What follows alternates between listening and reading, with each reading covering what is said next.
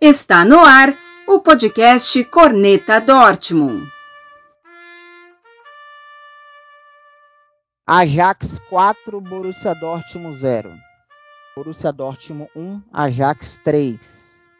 Sporting Lisboa 3, Borussia Dortmund 1 e eliminação precoce e vexatória na primeira fase da Champions League.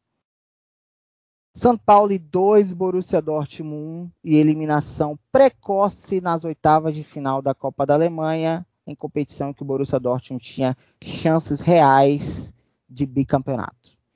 E agora, Borussia Dortmund 2, Bayer Leverkusen 5, humilhados dentro de casa.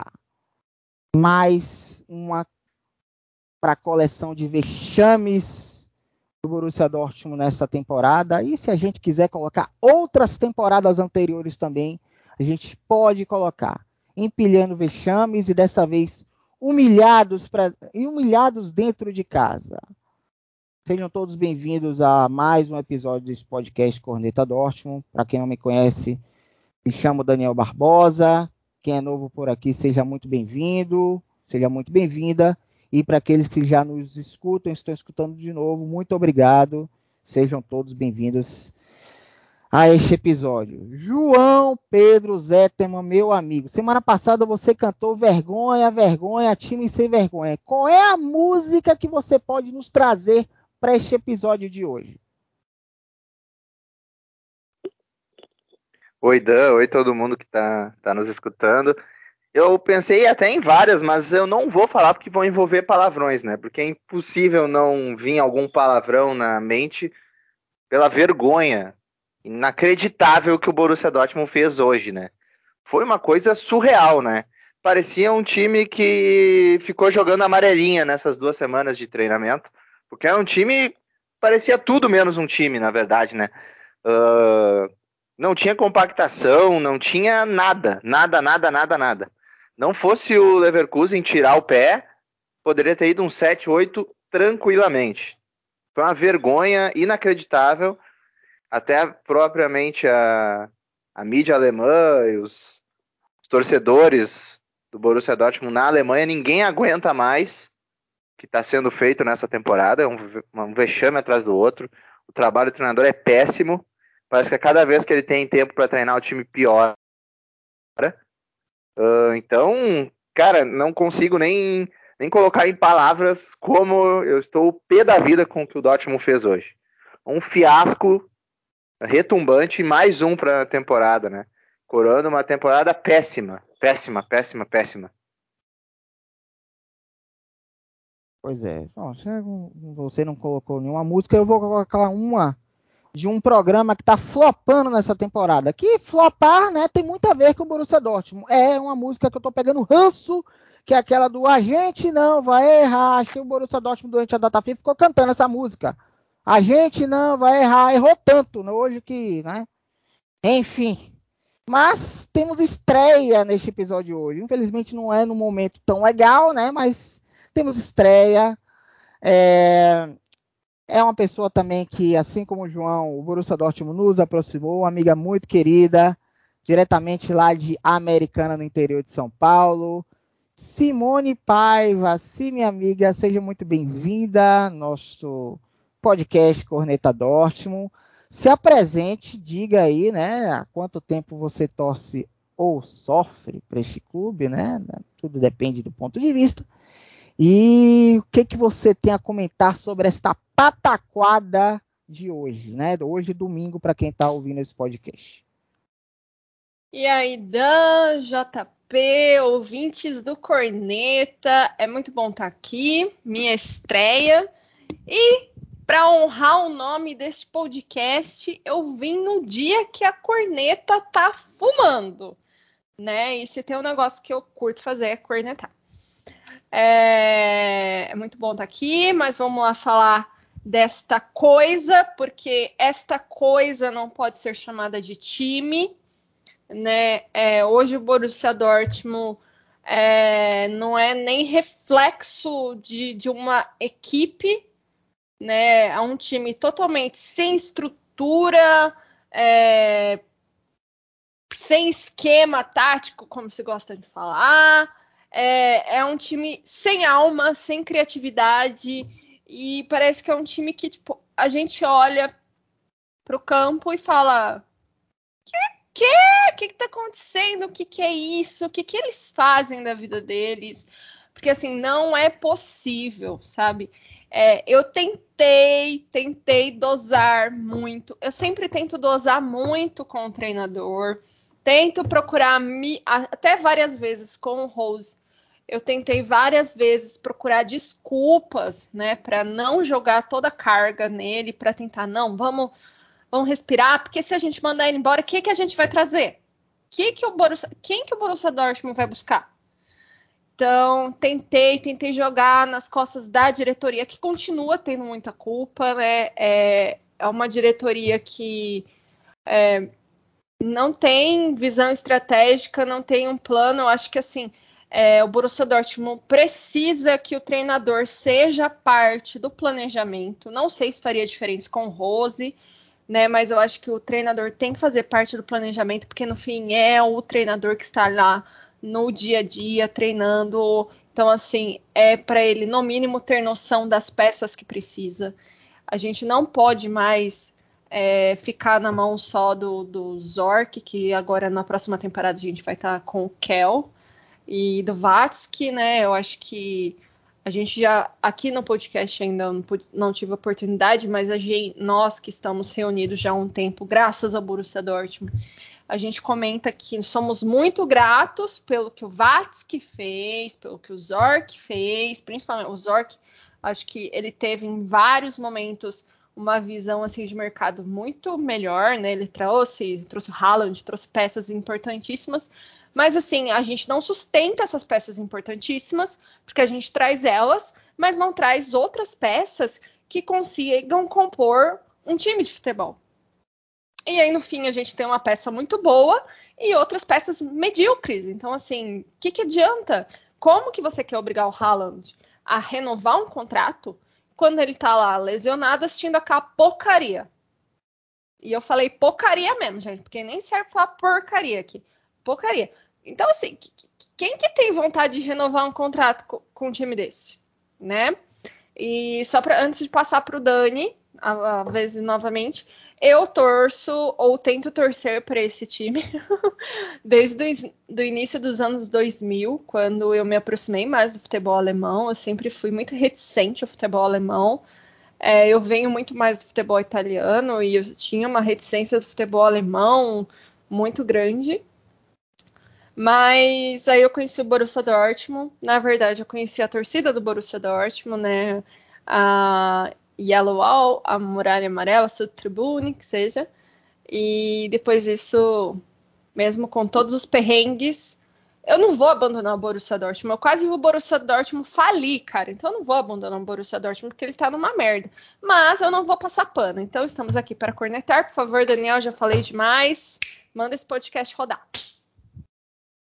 É, pois é, pois é. Este domingo, né, provou para quem ainda estava passando pano para o Marco Rose que ele não tem química para esse time do Borussia Dortmund, né? com esse time do Borussia Dortmund. Então, meu amigo, se não tem química, tchau, tchau, né?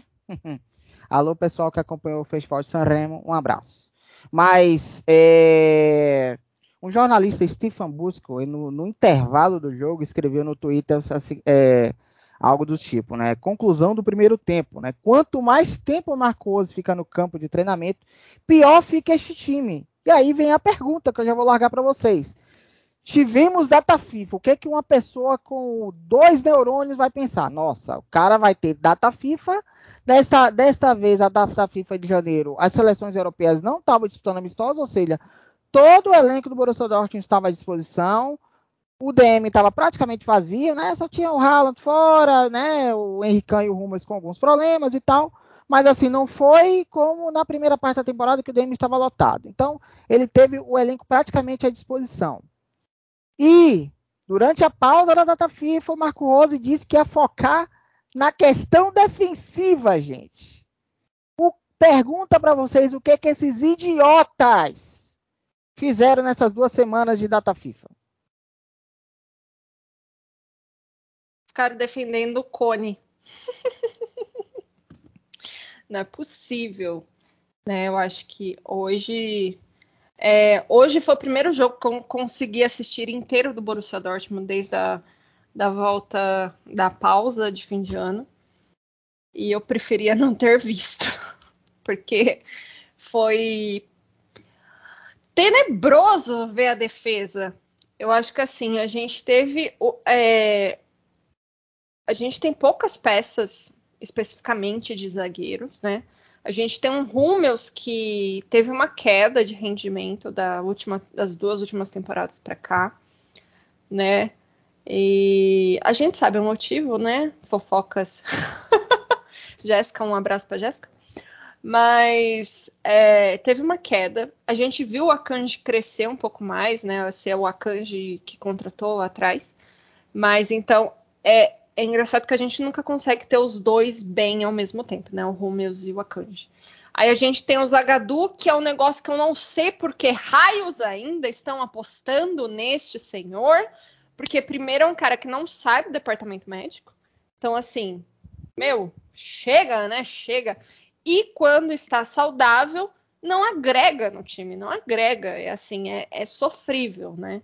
Aí a gente aí trouxeram o, o né? Nem sei pronunciar o nome do, do polonês lá. É polonês ou croata? Croata, croata. Croata, muito bem. Na verdade, ele joga tão pouco que a gente nem decorou a é, pronúncia dele direito, né? Mas é, é exatamente. É, eu poderia falar o nome do Cuba aqui, o Blavskovski, mas não sei falar o nome desse negócio aí.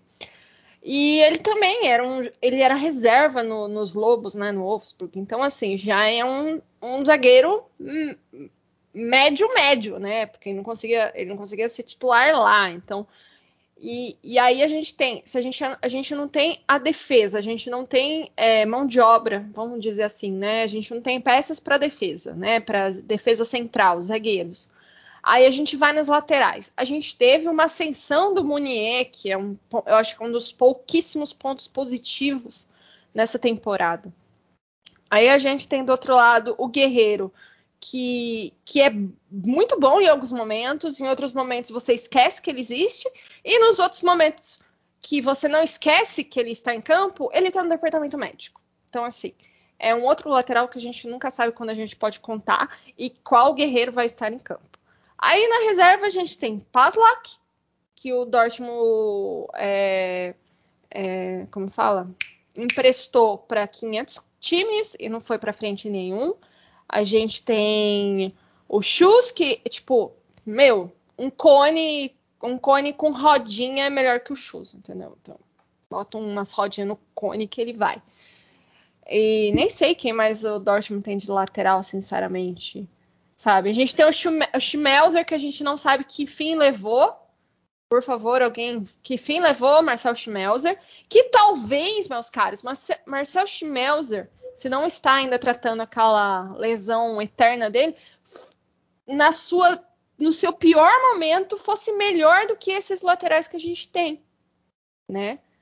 Ah, a gente também tem o Marius Wolf, né, que de vez em quando aparece na lateral. E às vezes faz melhor do que os laterais de origem. Então, assim, a gente tem um problema de falta de peças e, e a gente tem a falta de inteligência do treinador de conseguir construir. Tá ok, as peças são ruins? São ruins. Então, cara, pensa. Minhas peças são frágeis, então o que eu preciso fazer? Eu preciso construir um muro, sei lá, joga faz uma retranca, não sei. Esse negócio de três zagueiros não vai adiantar. Mas você vai, põe dois volantes fazendo cobertura. Aí a gente chega na volância, né? A gente tem o Witzel. O Witzel que fez uma primeira temporada no Borussia Dortmund maravilhosa e hoje não é nem 1% do jogador que foi. É, eu é... já me arrepiei aqui quando tu pronunciou Witzel. que jogador que eu odeio. Olha que ele nem jogou hoje, viu? Porque o desastre podia ser ainda maior. Exatamente. Então, assim, é, vocês me cortam quando eu começo a falar pra cara. Pode falar palavrão, né? Pra caralho. Então, assim, é, a gente tem um problema de, de, peças, de peças muito abaixo, algumas medíocres. Então, quando acontece isso, tenta utilizar um outro tipo de jogo. Nem que seja um jogo feio, cara. Sabe? Sinceramente, eu, eu, eu prefiro jogo bonito e tal. Mas assim, eu vim do futebol italiano dos anos 90, não do, de hoje, porque quem fala que futebol italiano hoje ainda é retranqueiro, cara, ah, vai, vai, vai ler um livro, vai ler um livro que você ganha mais. Então assim, você não tem as peças, tenta construir um, uma nova estratégia, mas não tente jogar para frente quando você não tem cobertura lá atrás. Não, não dá certo, não dá certo. Aliás, antes do João falar, um abraço para aquela aquela mocinha lá que tem um perfil no Twitter que tem nome de personagem de O Cravo e a Rosa. Um abraço para você, para quem acha que o futebol italiano é retranca, viu? Beijinhos, beijinhos. Fala, João. Então, eu acho também, além de tudo que a Si falou, que eu concordo que a gente tem peças que são bem fracas ali no sistema defensivo, mas a gente tem um sistema que em si não funciona. Porque eu acho que muito mais que as peças que, que hoje, uma, no futebol de hoje, que tem muita intensidade tudo mais, tudo, tudo que a gente já sabe, né, do nível físico que está cada vez maior no jogo, os atletas percorrem distâncias maiores, tudo mais, eu acho que o Dortmund ele falha nesse sistema, porque o Dortmund não consegue nunca, nunca, nunca, nunca pressionar o adversário. O time está sempre bagunçado, o time nunca consegue fazer aquela pressão pós perda da bola e retomar a bola lá na frente. Não, geralmente o Dortmund perde a bola, o time troca dois, três passes e sai com o campo aberto, porque o Dortmund está todo bagunçado campo. É, é algo que isso é total culpa do treinador, né? Porque a gente fala que a gente não tem peças boas, realmente não tem. Mas algumas vezes o Dortmund também não teve peças boas. Na época do Klopp, por exemplo, naquela temporada de 2014, 13, 14, pós-final de Champions, o Dortmund sofreu muito sem o Subotic, uh, que teve uma lesão de joelho, muito tempo fora. Teve o Hummels, que também teve alguns problemas físicos, não jogou, não jogou partidas naquela, temporada. O Sócrates era um zagueiro que jogava muito, uh, muito no caso em quantidade de vezes, né? Que eu sempre achei ele um zagueiro inseguro e fraco. Mas o Dortmund também não tinha grandes peças. Usava o Poçante Kirsch em alguns jogos, jogava com o Durmi numa lateral, o Grosskreutz improvisado na outra, e o Dortmund tinha um sistema que continuava sendo competitivo. Conseguiu na Champions fazer uma eliminatória dura contra o, o Real Madrid, que acabou sendo campeão naquela Champions. Dortmund não ganhou a final da Copa da Alemanha, porque aquela bola que entrou, que o Dante salvou, não salvou, né? Porque a bola entrou. Uh, o juiz não viu, não tinha VAR na época, o Dortmund não ganhou aquela competição, perdeu na prorrogação. Fez uma Bundesliga que foi vice-campeão. Então era um time que também sofria, mas conseguia ser competitivo. Hoje o Dortmund não tem sistema, não tem peças, não tem nada. O time é uma bagunça completa. E eu não sei o que, que o treinador pensa disso, porque se ele fala que vai focar na parte defensiva e o time joga pior ainda, então ele não tem competência para resolver esses problemas, né? O senhor Marco Rose até agora é terrível. O Dortmund tem a quinta pior defesa do campeonato. Não pode, né? Não pode. Com o investimento que o Dortmund tem, não pode ter a quinta defesa mais vazada do campeonato. Isso é um absurdo. É um absurdo. Quinta pior defesa do campeonato. É, é, é um absurdo. Né? É claro que os números inflaram por causa de hoje, mas é, é, é uma coisa que a gente já vem falando, vem batendo na tecla há muito tempo, né? Uma hora, é, o que estava acontecendo? As equipes que enfrentavam o Dortmund é, ou não tinham competência, né? Ou não tinham qualidade. Hoje o Leverkusen deu uma aula de como enfrentar o Borussia Dortmund, deu uma aula, explorou muito as deficiências, as deficiências defensivas da equipe do do, do Poçante Marco Rose. João falou da questão da saída de bola, que não pressiona a saída de bola. Teve um lance, o jogo ainda estava 0 a 0 foi bem no comecinho, que o Leverkusen saiu mal, teve um erro de saída de bola. Parece que o jogador de Borussia Dortmund não estava esperando isso. Que a bola sobrou para o Royce, o Royce meio que, meu Deus, a bola sobrou para mim. E aí houve um erro de passe, o Borussia Dortmund podia ter aberto o placar naquela ocasião. Se não me engano, foi bem no comecinho, acho que o jogo estava 0 a 0 ainda. Eu não, não, não, vou me recordar, mas foi um erro de saída de bola do Leverkusen. O, o, e aí, Zagadou, gente. O que que fala? O, o, primeiro gol, gente. cara, quem joga, quem joga pelada, baba ou qualquer outro nome da sua região, dependendo da sua região que você tiver, gente, nem jogador de, de amador faz aquilo que o Zagadou fez, de cortar para dentro, cortar a bola para dentro, dentro da área. Ele podia ter recuado para o Kobe, para o Kobe dar um chutão, né? Ele tinha essa opção que é, eles costumam, amam fazer isso de recuar para o goleiro. Ele recuasse para o goleiro, Kobe dava um chutão ou procurava um outro jogador livre para sair jogando. Eu não sei o que, que, deu na cabeça desse, desse cidadão, que ele foi cortar para dentro, não sei se foi querer driblar, e aí ele perdeu a bola, né? O, o, o Leverkusen finalizou, o Kobe defendeu, e aí no azar, né? O Kobe fez a defesa, e aí o Akanji estava no lugar errado na hora errada e fez e acabou fazendo gol contra. Mas aí a gente bota a culpa, eu boto a culpa, apesar do gol contra ter sido do Akanji, tava mal, ok. Vou botar um pouquinho de responsabilidade no Akanji, né? Porque se o, se o Akanji não tava ali, o Kobe faria a defesa e né, alguém pegaria o rebote, provavelmente alguém do Borussia Dortmund. Mas o que o Zagadou fez, gente? Isso, um jogador profissional, ou supostamente profissional, né? Nem jogador amador faz isso, gente. E ainda cogitam cogitam renovar o contrato desse indivíduo. Cogitam. É, depois de hoje, meu amigo, acabou. Acabou, né? Infelizmente não tem como a janela já fechou. Mas, meu irmão, espera acabar a temporada e tenta se livrar desse traste, desse embuste chamado Zagadou. O segundo gol, né? Uma coisa que a gente fala há muito tempo. Recomposição defensiva do Borussia Dortmund é super lenta. Eles perderam a bola, o Borussia Dortmund perdeu a bola no ataque, foi a velocidade foi muito rápido. Muito rápido. E aí pegaram o que? Lado esquerdo da defesa, que o Guerreiro estava onde? Estava em, em, Netuno, né? Em Plutão, né? E aí pegaram o Zagadu e, e o Akanji desguarnecidos, 2 a 0 2 a 1 né? Porque ainda teve o empate, que foi um gol contra, que foi, né? Também do, do lado de lá. E aí o Leverkusen facilmente fez 3 a 1 Podia ter, podia, o Leverkusen podia ter ido para o intervalo já goleando, que achei até que eles foram muito preciosistas, né? Enfeitando muito nas finalizações.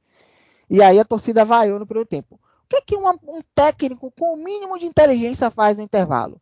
Pô, preciso dar uma chacoalhada. Já vou vir no intervalo com três alterações de vez. Vou tirar os piores em campo. Vou tirar o Zagadu, vou tirar o Guerreiro, vou tirar o Hazak, que são os três mais vagabundos em campo. E vou botar sangue novo aí, ver o que, que dá. O jogo já tá perdido mesmo, ver se né, dá uma chacoalhada e muda alguma coisa. O que, que ele faz no intervalo? Tira o Munier, que não é que também tava mal, como todo mundo, mas não eram os piores em campo.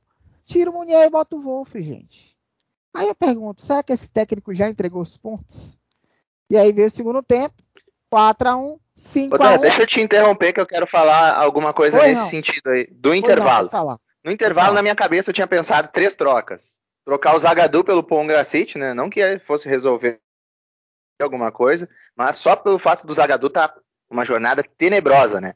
Aliás, um parênteses no Zagadou, o Zagadou ele, ele chegou mal no clube também, foi meio prejudicado pelo aquele time do Peter Boss que era horroroso, né? Depois foi sucedido pelo Peter Stoger, que também era horroroso o time. Mas ele jogou na lateral esquerda um tempo e o Zagadou não tem a menor condição de ser lateral, né? A gente sabe vendo a compreensão física e o estilo de jogo dele, né? Sofreu muito, tudo, mas depois, na primeira temporada do Faro, ele teve uma melhora. Naquela temporada ele teve uma melhora, assim. Só que desde, desde aquela temporada ele começou a sofrer com muitas lesões, ele não tem sequência e ele é um zagueiro que ele é totalmente sem noção. Não sei se vocês lembram de uma entregada dele contra o Bayern, num jogo que foi decisivo na corrida pelo título de 18 e 19, que foi exatamente isso. Ele foi atravessar a bola, o Lewandowski tomou a frente, fez o gol. Então, o Zagadou não, não pode ser não pode ser mais opção. O contrato dele vai acabar, eu acho que nesse ano no próximo ano. Então, um abraço, né? Uh, voltando a falar disso, eu tinha pensado nessa troca, eu tinha pensado no Marius Wolff entrando, sim, mas não no lugar do Munier. Tinha pensado no Wolf entrando no lugar do Hazard, que fez um jogo terrível também. Muito mal, preguiçoso, displicente, que é uma característica do Hazard também, né? O Hazard tem momentos que ele vai muito bem, tem momentos que ele consegue ser um ponto agressivo, tem, tem por exemplo, aquele jogo da Copa da Alemanha contra o Ingolstadt, que ele entrou e infiltrou bastante na área, fez os dois gols, Mas tem jogos como hoje que ele tem atuações patéticas, né? Foi uma vergonha o que o Hazard jogou hoje. Eu é. tiraria ele, colocaria o Wolf, é porque o Wolf, o Wolf ele não é grande coisa, mas ele é aquele jogador operário. Sabe? Eu acho que um, ele entrando ali no meio campo, ele ajudaria no combate, ele tentaria compactar melhor o time, né? E também tiraria o, o senhor Marco Reus, que fez outro jogo lamentável, né? 2022 do Reus é uma vergonha, um completo embuste o Marco Reus até agora. Fez um golzinho ali contra o Hoffenheim, mas no geral tá muito, muito, muito mal. Eu teria tirado ele, teria colocado o Tiggs, para pelo menos ter alguém brigando lá na frente, porque o Tigres é limitado, o Tigres é limitado. Mas o Tigres ele briga, ele tem, entrega um pouco mais de intensidade no time. Se sobrar uma bolinha ali, ele faz um gol, que nem ele fez ali o gol, gol no finalzinho. Agora já tinha feito um gol de cabeça contra o Hertha. Agora já tinha feito um outro gol de cabeça, não lembro contra quem foi que ele fez um gol na Bundesliga também, no escanteio. Colônia. Colônia. Isso, isso, da Colônia. Então ele entrega alguma coisa ali. O Malen, o Malen ele vem até crescendo. Eu gosto mais dele jogando ali, vindo da esquerda para dentro. Né? E o Malen, a gente sabe que ele não tem força física para jogar ali como centroavante, sendo referência, né? Então a gente vê várias vezes o Jonathan tá ganhava dele fácil, fácil, fácil. Porque o Jonathan tá um rapaz forte, né? Se impunha fisicamente e deu. Tomava a bola do Malen fácil. Eu teria feito essas três trocas, deixaria ali o, da Ruth com o Bellingham e o Wolf no meio, tentando marcar mais, com o Brant. O Brant é o único que eu salvo hoje. Fez um jogo decente. E com o Malen e o Tiggs na frente. Além dessa troca na defesa aí para tentar fazer alguma coisa, né? dar algum choque nisso, né? Mas aí ele vem com uma troca, nada veio, o time continua um horror. É, agora, desculpa te interromper, pode voltar aí. Não, não, tranquilo, tranquilo. Não, ele foi fazer, esse falou do Tigres, ele foi fazer a terceira alteração que ele colocou o Mucoco aos 78 minutos. A terceira, ele, ele tem direito a 5. Ele foi fazer a terceira. Tinha que queimar alteração. o Mucoco, né? O Mucoco entra é. só na ruim. Impressionante. E, ainda bem que ele ainda entrou, deu uma assistência pro gol do Tigres, né? Porque mesmo na fogueira, o, o garoto ainda produziu alguma coisa. E o Tigres foi a última alteração, quer dizer, nem as cinco alterações este indivíduo conseguiu, conseguiu fazer. Ah, mas o banco é fraco. Não interessa, amigo. É as opções que você tem. O time está uma porcaria, você tem que dar uma chacoalhada. Né? E, e, e para, parece que está tá entregue. Ele não sabe o que fazer. É, é isso que dá. Né? Ele tem mais de. Já tem quase uma temporada completa. E ele não, não sabe o que fazer. Parece que entregou os pontos. Né? É, sobre o Zagador, o contrato acaba agora em junho. Acabou o contrato, meu amigo. Adeus, tchau, valeu. Não foi bom, adeus. É, ele veio a custo zero, né? Então, assim, em relação a prejuízo financeiro, foi só uma questão de salário mesmo. Então, não, não, não foi uma coisa de o Borussia ter gastado dinheiro e ter ficado no prejuízo, mas retorno técnico quase zero. Né? Então, não, não, não rolou. É um zagueiro Além de ser cintura dura, parece que ele não tem desenvoltura para jogar futebol. Ele tem altura, talvez, para jogar um outro esporte. Um handball, talvez, que a França é uma potência no handball, né? Um basquete, sei lá, ele pode jogar de ala no basquete, a França é uma potência no basquete. Né? Ele pode procurar esses esportes. Né? Voleibol não, talvez a altura do voleibol hoje, talvez não, mas um basquete, um handball, ele tem força física para jogar, mas futebol não dá, acabou. Não dá. Provou que não dá. Ele vai procurar outra coisa, eu não sei qual é a formação acadêmica dele, mas ele vai procurar outra coisa o que fazer. Porque jogador de futebol ele não é. Já provou que não é. Enfim. Bom, é, a última vez que a gente tomou cinco gols em casa foi justamente naquela goleada contra o Stuttgart que causou a demissão do Lucien Favre. Pergunto aos senhores, até agora, até hoje, né, até o jogo de hoje, a gente criticava muito Marco Rose no nosso podcast, desde o nosso primeiro episódio a gente já vem criticando. Quem acompanha a gente nas redes sociais sabe que a gente critica o Marco Rose há muito tempo. Não foi uma contratação que eu gostaria de ver para minha equipe, mas trouxe, torci para dar certo, ok. É... E está provando que não está dando certo. Só que, até então, não havia nenhum burburinho de uma possível demissão do Marco Rose. A própria diretoria, mesmo na, na, durante a, a, o vexame na Apocal, O Michael Zorc defendeu o Marco Rose, isentou o Marco Rose de responsabilidade, né, responsabilizou os jogadores pelo fracasso. Pergunta aos senhores, depois de, dessa, desse desastre de hoje no Signo Duna Park, com torcida vaiana no intervalo, com torcida vaiana no segundo tempo inteiro praticamente, vocês acham que agora a batata dele pode estar assando ou vocês acham que vai ficar a mesma pasmaceira? Sinceramente, eu não sei dizer. Eu ainda não parei para ler a imprensa alemã para ver como tá. É, durante o jogo vi que as críticas começaram a pesar bem mais dos jornalistas que eu sigo e, e do que a torcida estava falando. A gente sabe que a torcida, que a, os torcedores alemães são muito mais pacientes do que a gente, né? A gente vê que em vários casos que a gente já estava pedindo a saída do treinador, os alemães ainda estavam lá apaziguando a situação, mas ainda não parei.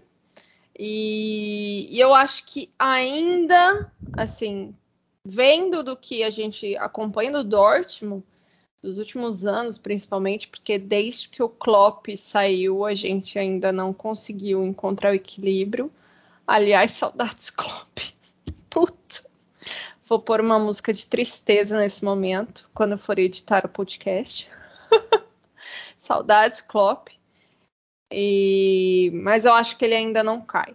Eu acho que ainda não cai apesar de já ter sido eliminado de forma vexatória na Champions, ter sido eliminado de forma vexatória na Pokal, ter tido essa derrota vexatória jogando tão. Nem, nem sei se dá para dizer jogando, né? Mas eu acho que ainda não. Eu acho que ele ainda não cai. É, eu acho que a gente ainda vai ter que aguentar ele um pouco mais. Eu acho que vão dar a chance dele nos eliminar na Europa League. e do jeito que tá, a gente cai pro Rangers, viu? Então, nem, conheço, assim, nem conheço o time do Rangers, eu sei que é líder do campeonato escocês, é atual campeão de lá, mas. É, eu, eu, eu acho que ainda vão dar essa oportunidade pro Marco Rose. Sabendo como é a nossa diretoria, eu acho que ele ainda vai ter mais yes, este desafio é. Nos Bom, eliminar da Liga Europa. Vai dar a oportunidade de nos protagonizar mais um vexame. E aí, João, você acredita que vai mudar alguma coisa? Meu Deus do céu. Não, agora não. Acho que ele vai terminar a temporada, infelizmente, né? Vai completar o hat-trick, né? Já fez fiasco na Champions, fiasco na Pokal e agora vai fazer o hat-trick, um fiasco na Europa League, né?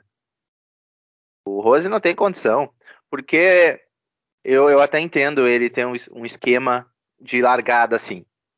Todo mundo tem, né? Ele pode, ah, eu prefiro jogar dessa forma, vou tentar encaixar os jogadores, tá? Só que não deu, não deu, não deu liga, o time não consegue encaixar assim. E ele tem que achar soluções, ele é pago para isso. Vou dar um exemplo aqui de um treinador que depois do, do Klopp foi o melhor que nós tivemos, né? O Thomas Tuchel. O Thomas Tuchel montou um time muito competitivo na primeira temporada dele. Não teve títulos, não teve. Teve aquela paçocada contra o Liverpool, teve também. Uh, fez alguns fiascos, levou uma traulitada do Bayern lá no de 5 na, na Bundesliga, lá em Munique e tudo mais. Uh, e aí o time dele foi destroçado ao final da temporada, né? Saiu o Hummels pro Bayern, saiu o, o Gundogan pro Manchester City, saiu o Mkhitaryan que foi pro Arsenal. Foi isso que eu foi pro Arsenal, que foi o Mictaria? Manchester United, depois que ele foi Isso, pro Arsenal, Manchester depois para Roma, ele... só ladeira Isso. abaixo. É. E também foi embora mais um titular, que foi. Foram, ou foram só esses três, não me recordo, mas o time dele foi destroçado, né? E então ele foi. foi ah, foi o Royce que se machucou no final daquela temporada, ficou um tempão fora. Lembrei que tinha, ele tinha perdido metade do time quase. Então, ele começou naquela temporada que chegaram vários jogadores novos, né? Chegaram o Schur, chegou o Götze, chegou o Rafael Guerreiro, chegaram vários jogadores e ele tentou uma remontagem de time no mesmo esquema anterior, né? Que era um 4-3-3, 4-1-4-1, basicamente, assim. E não deu certo, e o que que o Thomas Tuchel fez? O Thomas Tuchel, num jogo contra o Bayern, se não me engano foi esse, esse quando ele começou a fazer essa mudança, ele botou uma linha de três na defesa, começou a jogar num 3-1-4-2, mais ou menos assim. E aí foi o que o time conseguiu encaixar. O time acabou a temporada jogando com uma linha de três e foi campeão da Copa da Alemanha, ganhando a final do Frankfurt numa cavadinha do, do Aubameyang num pênalti. Por que, que eu falo isso? Porque o Tuchel achou solução para deixar o time competitivo novamente, quando o time não estava rendendo de determinado jeito. Então o Rose ele tem que achar alguma solução. Ele não pode ficar dando soco, dando murro em ponta de faca, tentando encaixar um time que a gente está vendo que não vai encaixar uma forma de jogar que não dá. Não dá. Então ele tem que achar alguma solução. E eu acho que ele não vai achar essa solução. Eu acho que ele vai sair, mas ao fim da temporada. É, você falou Thomas Tuchel. É, o Klopp e Tuchel foram que nos últimos anos deram competitividade, né, ao Borussia Dortmund. O Tuchel na primeira temporada, é, que foi a temporada que, até que o Guardiola ainda estava no Bayern, né, que pô, o Borussia Dortmund fez uma das, melhores, uma das melhores campanhas da história da Bundesliga. O problema foi que o Bayern de Munique também fez, né? Então, o Borussia Dortmund naquela temporada, a temporada 15 e 16, né, foi a primeira do Tuchel, o Borussia Dortmund com a, com a campanha que fez seria campeão de várias edições da Bundesliga. Várias edições, aquela campanha que foi feita. Na 16 17 78 pontos. 78 pontos. Seria campeão de várias, eu não, não me recordo quantas edições seria, mas seria campeão de várias edições da Bundesliga. Né? Inclusive campanhas que o Borussia Dortmund foi campeão até, o, o, o, o time do Tuchel conseguiu uma campanha melhor. E a segunda temporada já não foi tão boa, né? Até por essa perda, essas perdas de peças, mas ele encontrou soluções. Era uma coisa que a gente, a gente cobrava dele na época, era os confrontos contra o Bayern de Munique, especialmente na Allianz Arena, que ele tomou 5 a 1 depois tomou 4 a 1 e aí teve esse jogo da Pocal, que teve um, uma virada, né, o Borussia até saiu na frente, o Bayern virou, e o Borussia no segundo tempo com o Dembele e o Aubameyang conseguiu virar o jogo, e na final ganhou a Pocal. Ganhou a Pocal, e fez uma, uma na Champions League competitiva, e aí a gente lembra que é, a gente acabou sendo eliminado pelo Mônaco, mas aí tem, a gente tem que contextualizar toda aquela situação do atentado, que o time acabou tendo que jogar no dia seguinte sem nenhuma é, condição psicológica. Ainda assim, perdeu 3 a 2 ainda assim teve alguma esperança no, na França, mas acabou sendo eliminado. Né? É, é, Para quem vai lembrar, o Mônaco do que surgiu o Mbappé, inclusive, e tirou o título do PSG na época. Então, o, a gente. Poucos vexames, claro, teve um vexame e outro, sim, mas é, o Turra teve o. tornou o time competitivo, o clube competitivo, né? O Thomas Tuchel não continuou no Borussia Dortmund por outras razões, não foram razões técnicas. Foram outras razões, relacionamento, aquela coisa toda que a gente já conhece, que ele enfrentou também no PSG, que ele está enfrentando no Chelsea também. É uma coisa da natureza dele, né? E é, e é isso, o técnico ele, ele, pô, ele teve o um intervalo, né, a pausa de inverno para ele repensar algumas coisas, né? Ele tem data FIFA, teve data FIFA agora que ele disse que ia repensar essa questão defensiva e foi um desastre. O time voltou pior, como o Stefan Busco postou no Twitter. Ele voltou pior do que estava. É incrível isso. Em vez de melhorar, piorou. Então, que técnico é esse que a, a cada tempo que passa ele vai piorando o, o, o, time, né? E agora eu já vou puxar um gancho. A gente, claro, o Marcose tem res, muita responsabilidade, os jogadores têm muita responsabilidade também. Não dá só para culpar o treinador também, né? O treinador ele não entra em campo, ele não faz gol, né? E hoje a, a eficiência ofensiva do Borussia Dortmund também foi uma tragédia. O primeiro tempo a expectativa de 12 era 0.02 e a defesa do Bayern de Leverkusen também não é lá essas coisas, é uma defesa que toma muito gol. O, o Radek não jogou hoje, jogou goleiro reserva, que só tinha jogado quatro partidas na Bundesliga, né? O Jonathan tá fez um golaço hoje, fez um golaço, mas é um zagueiro fraco, é um zagueiro limitado. O Leverkusen também tomou um monte de gol e o Borussia Dortmund não conseguiu incomodar a defesa do Bayern Leverkusen, gente. Isso é um absurdo. Tem jogadores que tem, não conseguiu incomodar. Ah, o Haaland fez falta, fez falta, mas pelo amor de Deus, gente. Pelo amor de Deus, a defesa do Bayern Leverkusen não é, meu Deus. Que defesa maravilhosa. É uma muralha da China que o Borussia Dortmund não conseguiu penetrar. Pelo amor de Deus, né? Nem, nem testar o goleiro no primeiro tempo. O goleiro é um goleiro pouco experiente. Vamos testar ele. Nem testar, os caras conseguiram testar no primeiro tempo. No tempo, né? O Porca já tinha torcido o rabo. O Brant arriscou chutes, o Darro também, enfim, mas É isso, tem que encontrar soluções, ele não encontra soluções. Então, vou aproveitar o gancho, a gente culpa muito Marco Rose, a gente culpa a diretoria, ou a gente culpa os jogadores, ok. Mas para mim, é uma questão hierárquica, é de cima para baixo. Quem contrata é diretoria, né? E aí a gente vem, vai lembrar que a diretoria vem contratando mal. Não é só escolher treinador errado vem contratando mal há muitas temporadas. É, é, porque, assim.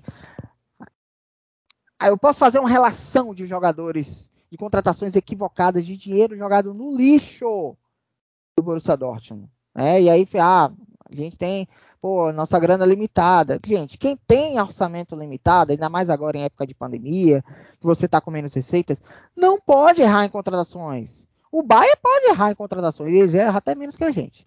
O Bayern pode errar em contratações. O Borussia Dortmund não pode errar, ou tem que errar o mínimo possível.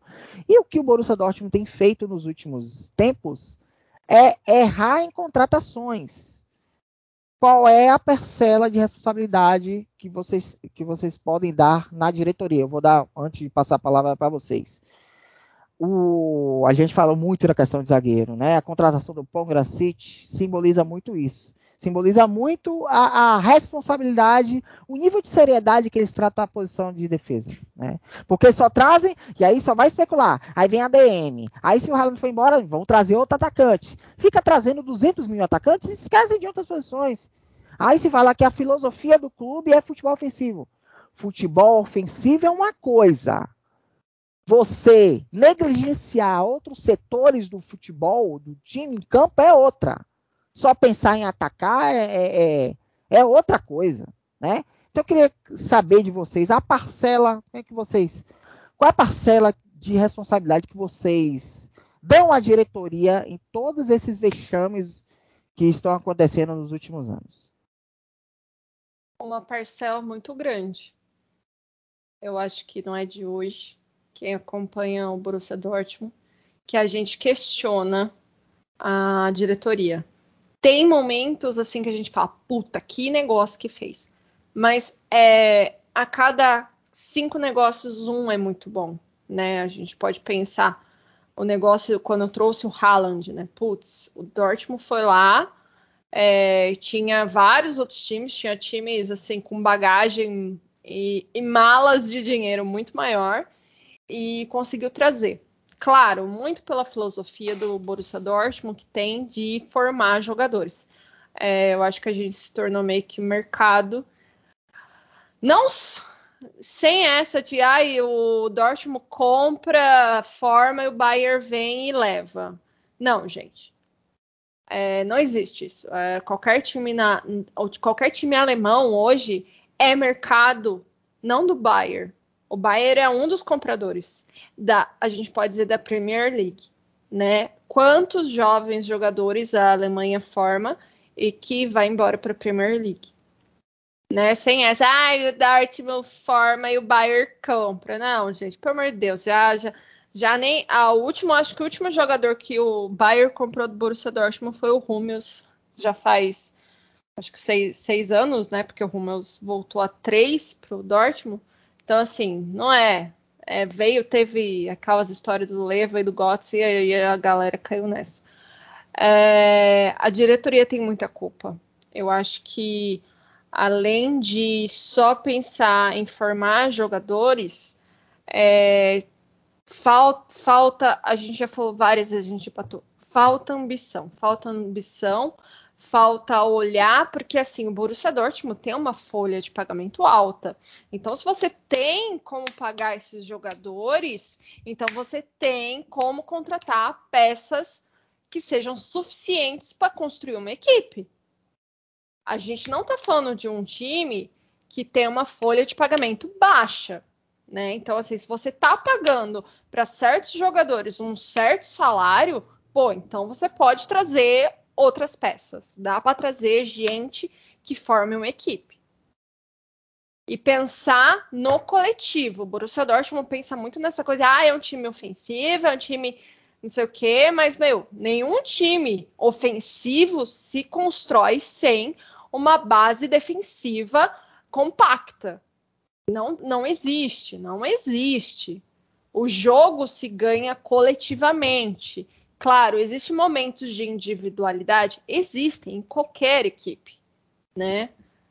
Mas é, nunca um cara vai se destacar individualmente sempre todos os jogos se ele não tiver uma equipe, se ele não tiver uma base, se a bola, a bola começa lá do goleiro para chegar lá no, no, atacante. Então não dá. É, somos muito gratos pelo que o Vatsky fez lá atrás e no, ao longo dos anos né, reconstruiu o Borussia Dortmund. Hoje o Borussia Dortmund é um time saudável financeiramente, apesar da pandemia e tudo mais.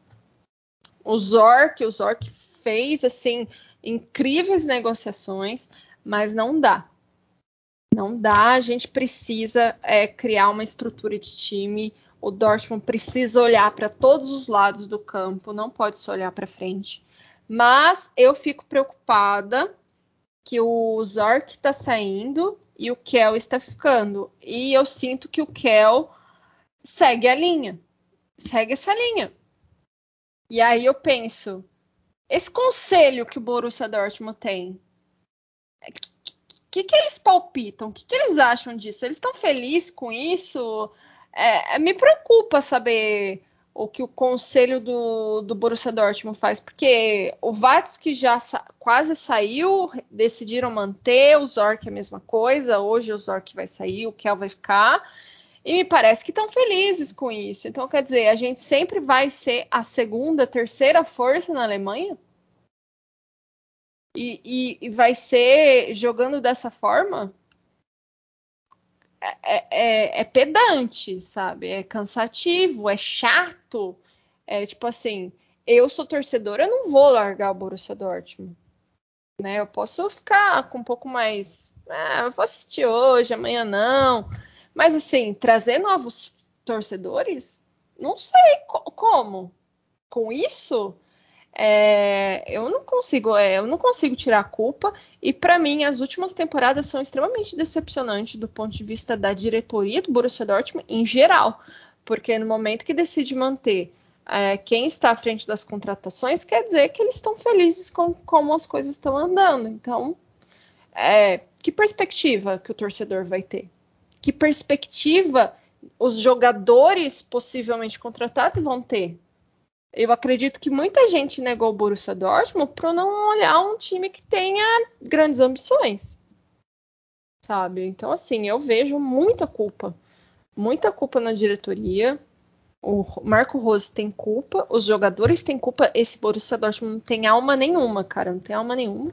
E a diretoria tem uma grande culpa, porque o resultado de hoje vem dos últimos anos. É, é um acumulado.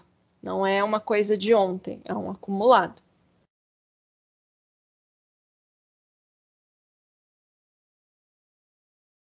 Eu também coloco uma, uma parcela grande de culpa. Eu concordo com praticamente tudo que a Si falou.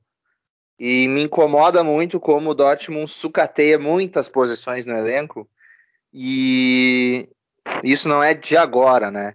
Eu lembro de casos, e aí a gente volta lá para a época do Klopp, já, por exemplo, depois da final da Champions, onde o, o Pitzek já estava jogando aquela reta final de temporada, não sei se vocês vão lembrar, com um problema, acho que era no quadril, tanto que ele foi operado logo após a final da Champions, e ele perdeu o início da temporada seguinte, e o Dortmund já ali não contratou um lateral, era o Grosskreutz que jogava por ali.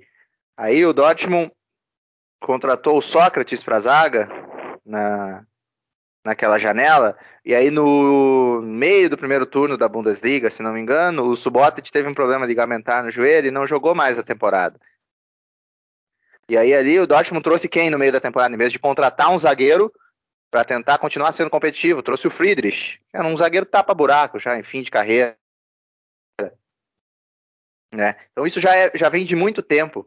Isso do Dortmund sucatear o elenco em algumas posições como laterais, como como miolo de zaga.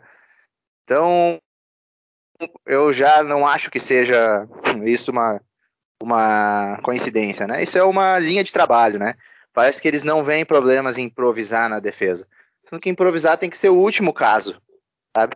Tu pode ter alguém que faça uma posição ali, que nem o Grosskreutz fazia todas, que nem o Henrique às vezes joga na zaga, mas tu tem que usar isso no, no último caso.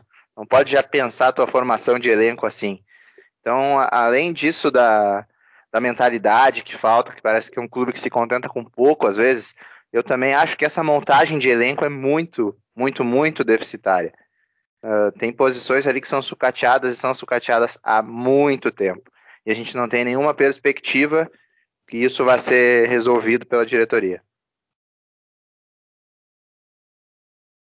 É, é só você ver que nessa temporada a gente teve o Witzel jogando de zagueiro, né? Uma carroça ambulante. Já teve o Pasla, que é outro jogador que eu não sei como é que se conseguiu se profissionalizar, né? Esse aqui não joga nem na Série B do Campeonato Brasileiro. É, é, é a constatação disso, né? Isso aí. Que, e, e, foi uma coisa que a gente até falou no, anteriormente, né? Em episódios anteriores, que é, eu, a, ninguém aqui é, é contra improvisar jogador, mas a improvisação ela é em último caso. É, é, importante que você tenha jogador que jogue em mais de uma posição. O futebol de hoje exige isso. Importante você ter um jogador versátil como o Marius Wolff, que é limitado, mas é aquele cara pau para toda a obra. O próprio Henrique, que joga em mais de uma posição. É importante você ter jogadores assim. Né? O próprio Thomas Tuchel, quando estava no Borussia Dortmund, ele conseguiu, por exemplo, colocar o Ginter de lateral direito, que eu acho até que o Ginter deveria ter seguido a carreira como lateral direito, que ele tinha grande chance de estar na seleção alemã hoje como titular, mas porque ele é melhor até que essa posição do que em zagueiro. Enfim, você encontrar soluções, né, é uma coisa. Mas o Borussia Dortmund ele trata as improvisações como algo recorrente. É recorrente as improvisações do time, especialmente na defesa, no ataque nem tanto, mas na defesa é algo recorrente. É algo recorrente. E é isso mesmo, é, é, é o sucateando posição. É, é, é, descaso. O que acontece é descaso com, com o setor defensivo, especialmente. Né? E hoje, o que, que acontece? Hoje o Borussia Dortmund não é respeitado. Vamos falar português claro, gente. Borussia Dortmund hoje não é um clube respeitado pelos adversários. Não é, já não é na Bundesliga, né? Já não é na Bundesliga. O Bayern, o Bayern Leverkusen hoje não tomou conhecimento. Deu uma aula de como explorar as fragilidades defensivas aurinegras. Né? Outros clubes, quando chegam no, no Signal Iduna Park, chegam, poxa, gente, vamos ver, vamos fechar aqui vamos tentar explorar o contra-ataque. Quem sabe a gente consegue alguma coisa. Né? Então, eles, é, diferentemente quando esses mesmos clubes vão na Allianz Arena enfrentar o Bayern de Munique o Borussia Dortmund ele não é respeitado muito por causa disso. Muito que é um time que não consegue competir. Você pega o Leipzig, gente. O Leipzig com o Jesse March já foi demitido. Fez jogos competitivos com o Paris Saint-Germain. Fez jogos com, competitivos contra o Manchester City, de uma certa forma, foi competitivo. Competiu! Competiu contra o Bayern no sábado. Um jogo 3 a 2 um jogo duro. O Leipzig podia perder uns gols no final, podia ter empatado o jogo. O Borussia Dortmund não consegue competir contra o Bayer Leverkusen. Não consegue competir contra o Sporting. Não consegue competir contra o Ajax. Sabe? E tá tudo bem. Ah, o objetivo, ah, nosso objetivo é conquistar a vaga na Champions League. Tá legal. E aí? É só isso? Aí, vez ou outra, ganha a Copa da Alemanha. Ah, que lindo. Então, gente, a gente, o Borussia Dortmund hoje não é respeitado. O primeiro passo para você se tornar um clube vencedor é você ser respeitado. E o clube não é, o clube não é respeitado nem dentro da sua casa mais. Então é muito isso por conta da, da, da omissão da diretoria, né? Porque eles sabem, eles sabem que quais são os problemas, mas cadê a atitude? Cadê a atitude para solucionar esses problemas? Não tem, não tem atitude nenhuma. E a minha preocupação é a mesma na, da, da CI. Do Sebastian Kell seguir a linha do Michael Zorc e ser mais do mesmo. Porque ele ficou aí um ano meio que estagiando, né? E já meio que se contaminou de, de, de, desse cerco viciado que tá aí. Eu pergunto, ah, o Edin Terzic, hoje falou muito do Terzic. Ah, que o Terzic era para ter continuado, que com o Terzic o time tinha alma. Qual é a função do, do Terzic no Borussia Dortmund? O que, que ele faz aí? Qual é a responsabilidade dele aí no, no trabalho do clube? Porque para mim ele é, ele é uma peça decorativa. O que, é que ele tá fazendo, gente, aí? É, eu não sei, a, a gente tem que começar a responsabilizar as pessoas, né? Porque você tem uma pessoa que, tá, que ganha um cargo no clube, um cargo até importante, que é cargo gerencial ali, né? Cargo de, de pensamento estratégico. Mas qual é a função dele no clube? O que, é que ele está fazendo de fato, de coisas práticas? Para o bem do clube, para o bem do clube de futebol. Sabe? É, eu não tô vendo. Eu, eu tô Para mim é mais uma peça decorativa aí. Sincero e honestamente. Mas enfim. Basculhos do jogo. Se vocês quiserem falar mais de um aí, fiquem à vontade. Ah, eu acho que Bas... a gente pode pôr... Eu ia começar assim, deixa eu vir aqui, ó, meus basculhos do jogo. A Kobel, Munier, Akanji, Zagadou e Rafael Guerreiro, Dahoud, Bellingham e Marco Reus, Malen e... e nem sem Hazard. Daí, bota todo mundo, só tira o Brandt. O único que eu vou livrar a cara hoje. O resto tá todo mundo no basculho. O senhor Rafael Guerreiro, olha, senhor Rafael Guerreiro, eu vou falar, hein?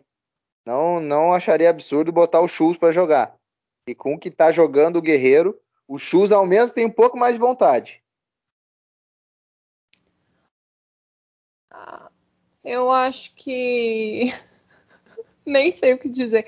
Eu acho que a única pessoa, a única coisa que funciona no Borussia Dortmund se chama Emma.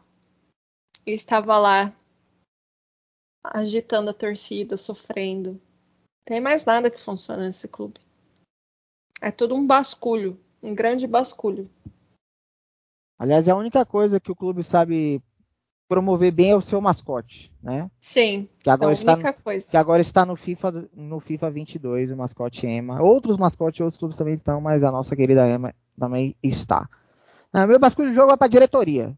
Quem contrata, quem é responsável pelas contratações, por esse time que está aí, pela contratação do técnico é a diretoria. Então, Michael Zorc, Vatic, Sebastian Kell, que tá ali, Edin Tesit, Matias Samer como conselheiro, todo mundo que dá pitaco ali é responsável por isso aí. Então, eles são os basculhos da semana. E o, o único destaque, um oásis no deserto, Julian Brandt. Deu assistência para o gol, foi o que mais correu em campo, foi o que se esforçou, foi o que ainda tentou alguma coisa para tentar diminuir o vexame. Eu vou livrar também o vou livrar o Mucoco e, e o Tigres que entraram no segundo tempo, fizeram jogaram poucos minutos e ainda participaram de um gol. Vou livrar a cara desses três. O resto é o que o João já falou, mas o meu basculho é para a diretoria inteira. Todos eles. Todos eles são responsáveis por isso. Deixa Bom, eu. Pode deixa complementar, só, só para complementar. É, assim como o Dortmund, eu torço para o Milan. E eu acho que uma coisa que é, hoje o Dortmund tem mais poder é, financeiro do que o Milan, né? Eu acho que todo mundo sabe o que o Milan passou nos últimos anos. Mas um grande ponto do Milan é uh, quem a gente tem à frente das contratações hoje, que é o Paulo Maldini. É, não bastava ter sido um puta de um lateral, um senhor zagueiro, é, uma bandeira do Milan durante anos, é o meu maior ídolo no futebol. Ele se tornou um senhor diretor. E assim, com o que o Milan tem, cara, financeiramente, é, ele tem feito milagres, assim, é, procura peças mais baratas, é, jovens, ele vai muito também nessa linha de jovens, e conseguiu construir uma estrutura. Tem problemas? Tem problemas, tem ainda muitas coisas questionáveis, mas assim. É, é, é um pouco. É firme. É firme em situações de, por exemplo, de renovação de contrato. Erra em alguns, em alguns momentos, mas vai muito bem em outros. Eu acho que o episódio do Naruma, o Milan foi muito bem, entendeu? Foi lá, contratou um até o momento, o senhor goleiro, e você quer ir embora, vai, tchau, Donnarumma, nem lembro dele. Então, assim, é, existem formas do Dortmund contratar bem é, sem gastar muito dinheiro. O problema é, não sabe fazer. Em vez dele procurar um jovem é, que já está no processo de amadurecimento, ele vai lá e contrata um jovem verde. Aí a gente que se dane. E quando vai contratar alguém que já tá mais maduro, contrata um bem meia boca. Então, assim, meu, não dá, não dá. Você tem que aprender a lidar com dinheiro e lidar de forma técnica. Não dá para a gente continuar ainda nessa penura que é a diretoria do Borussia Dortmund. Eu só queria dizer isso. Não, aliás, parabéns ao Milan, porque nesse episódio do Narama provou que o clube está acima de qualquer jogador. Pode ser o maior jogador do planeta, não existe. Jogadores passam, a instituição fica. A carreira do jogador vai acabar daqui a pouco e o clube vai continuar lá. Tem lá, vai continuar com as suas conquistas, pode não viver o melhor momento da sua história, mas está lá suas conquistas e pode conquistar outras no futuro. Então, a, a forma como o Milan conduziu o caso do Donnarumma foi exemplar, como, como que todo clube deveria fazer tratar o jogador como ele é. Jogador joga e só. E só. E também a virada que o Milan conquistou no sábado aí no David La Madonnina. Inter estava ganhando de 1 a 0, estava pressionando para fazer o segundo gol. O Inter estava sim jogando melhor, mas o Milan foi lá e arrumou um jeito de virar o jogo. Porque, porque... os jogadores... Pode falar. Não, pode terminar, depois eu falo. Não, porque é um, é um time que tem alma. É um Exato! existe. A campanha do Milan na Liga dos Campeões, eles, o Milan deu muita sorte de ter caído no grupo que caiu, porque merecia sorte melhor. Nem Liga Europa o Milan conseguiu pegar, mas merecia estar na Liga Europa. O Borussia Dortmund não merecia estar na Liga Europa. O Milan merecia, porque o Milan fez jogos, jogou mesmo, bateu de frente, jogou competitivamente contra Liverpool, o Atlético de Madrid e o Porto. Né? Então, e essa virada aí no, no clássico provou que o time não desiste. Né? Giroud, que muita gente critica, limitado, foi lá e decidiu. Provou que não é só mais um rostinho bonito, né? Eu acho que esse é um dos pontos, né? Porque quando falta técnica, existe alma, existe vontade. E isso é uma coisa que a gente não vê no Borussia Dortmund. É um time morto. Diretoria covarde, medíocre, covarde, medíocre. Aliás, um abraço pro Faridão da Massa. Bom, vocês Faltando querem dar um faridão no Borussia, hein? Precisava é. de um faridão lá para xingar é. todo mundo. Uma live pós-jogo. Era um gimo alemão lá para patrocinar, né? né? Podia ver, né? Pesquisar, né? Qual é o, o, um, o gimo alemão lá que eles usam, né? Fazer essa pesquisa na semana que vem eu trago. Vocês querem dar palpite pro jogo do União Berlim? Ó, as duas vezes que a gente jogou lá, perdeu, tá? 2x1, 3x1. Vocês querem palpitar? Domingo que vem, tá? O jogo. Agora a gente vai ter. Como, João? Perdão, eu te cortei. Palpito que nós vamos levar gol. ah, mas isso aí é. é ó, a, é. Única, a única certeza do Borussia Dortmund é que ele vai tomar gol. É, tem duas certezas na vida: a morte e que o Borussia vai tomar gol nos jogos. Eu já vou falar: 3x1 União Berlim. O jogador, eu esqueci o nome dele, que é o artilheiro deles lá, é, vai voltar agora da Copa Africana, né? É, vou, vou, lembrar o nome dele. Eles perderam o Max Cruz, né? Que vão pro, foi pro Volso, né? É. É, e o União Berlim, nas duas vezes, ganhou da gente. Tá?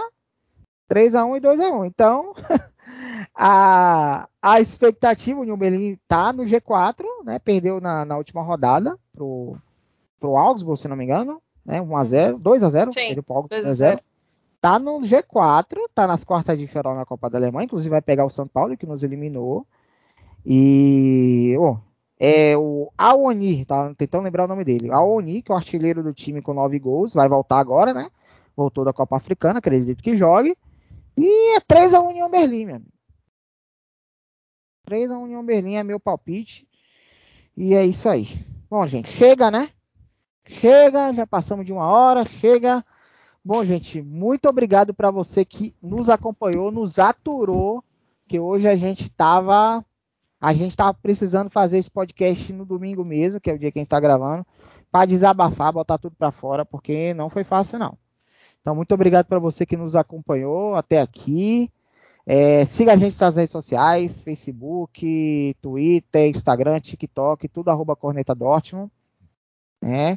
É, vou agradecer mais uma vez a meu amigo João Pedro Zetterman e a minha amiga Simone, que fez a, a estreia hoje. Volte sempre. Espero que em ocasiões mais felizes, né? Que hoje realmente foi complicado, né?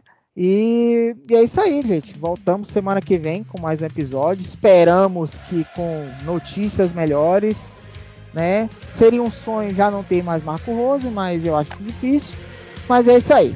Voltamos na semana que vem. Um abraço a todos vocês e, e abençoe.